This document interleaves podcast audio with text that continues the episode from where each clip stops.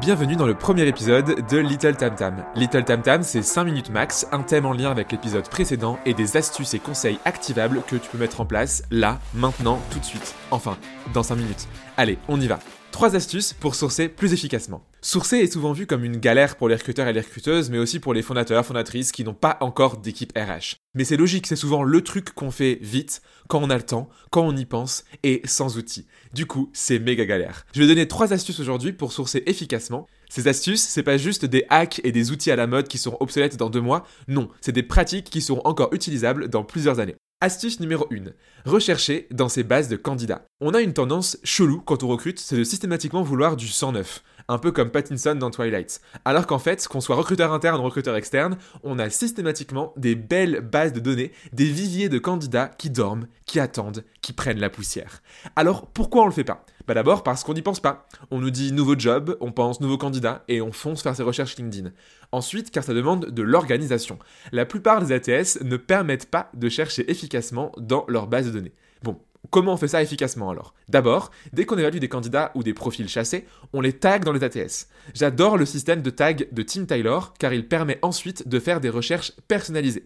Par exemple, je peux taguer les candidats qui sont arrivés en dernière étape d'un process mais à qui on a préféré quelqu'un d'autre. Ou bien un candidat à qui on a fait une offre mais qui a dit non euh, pour une raison tout à fait valable. Par exemple, une mobilité géographique. Mon premier réflexe en commençant une session de sourcing, c'est d'aller voir ces top candidats du passé. Deuxième chose, il y a des outils qui existent et qui viennent s'ajouter en plus des ATS pour chercher dans sa base de données de manière plus efficace. C'est le cas de Limia par exemple, un outil français qui va modéliser en mode réseau nos candidats de nos bases de données. On a juste à rentrer nos critères et hop, comme par magie, on a des candidats passés qualifiés.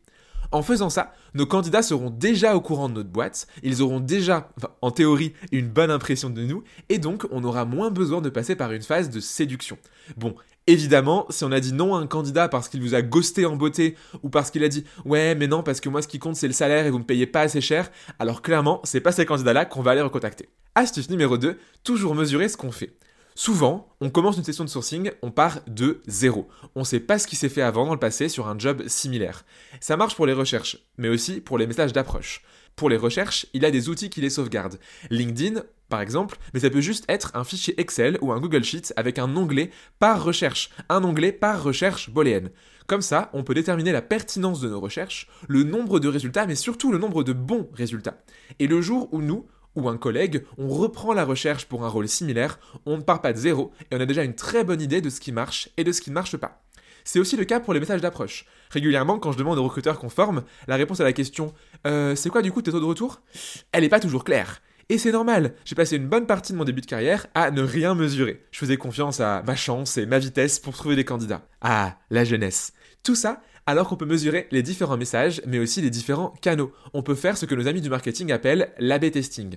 On va aller comparer deux messages, puis on garde le meilleur des deux. Ensuite, on décline ce meilleur message en deux nouveaux messages, et on recompare le meilleur des deux pour le garder, et ainsi de suite, jusqu'à avoir le message le plus affiné possible, un peu comme un compté de 24 mois. Ici, un outil comme HireSuite CRM peut vraiment aider, car il permet de comparer les stats de ces différents messages et différentes séquences, mais aussi de comparer ça au niveau de l'équipe, comme ça on s'inspire des collègues qui ont les meilleurs taux de retour, et on les paye potentiellement en chocolat en échange. Hein. Astuce numéro 3, le sourcing joker. Le sourcing par définition nous force à trouver des critères précis correspondant à un brief transmis par la personne qui recrute. Le sourcing par définition nous force à trouver des critères précis correspondant à un brief transmis par la personne qui recrute. Qu'on soit recruteur ou recruteuse interne ou externe, on doit chercher la bonne personne pour le bon manager. Oui, mais souvent les critères sont assez, comment dire, moutons à sympathiser. Ils sont super durs et du coup on galère à trouver la bonne personne. Du coup on se venge sur le rayon bonbon le soir en rentrant chez soi car notre sourcing n'avance pas. Sauf si on fait un pas de côté. Le pas de côté, c'est quoi? C'est le sourcing qui va volontairement s'éloigner du brief initial sur un critère qui ne viendra pas ternir la demande du manager. Par exemple, si on nous demande 10 ans d'expérience, on sait que c'est un critère faible, car l'expérience n'a que peu d'impact sur la performance future. Donc plutôt que de mettre un filtre strict d'expérience sur LinkedIn, on va élargir de quelques années. Alors évidemment, on va pas les proposer à un stagiaire un job de senior, mais bon, t'as compris le truc. Pardon pour les stagiaires, on vous aime. Idem pour des diplômes par exemple, si on demande impérativement un diplôme des top 5 écoles de commerce ou un master, comme on sait que ça n'a pas d'impact sur la performance future, on peut aller voir des gens en université par exemple. Si, si, je te jure, ils sont tout aussi qualifiés. Et des gens qui n'ont pas de master.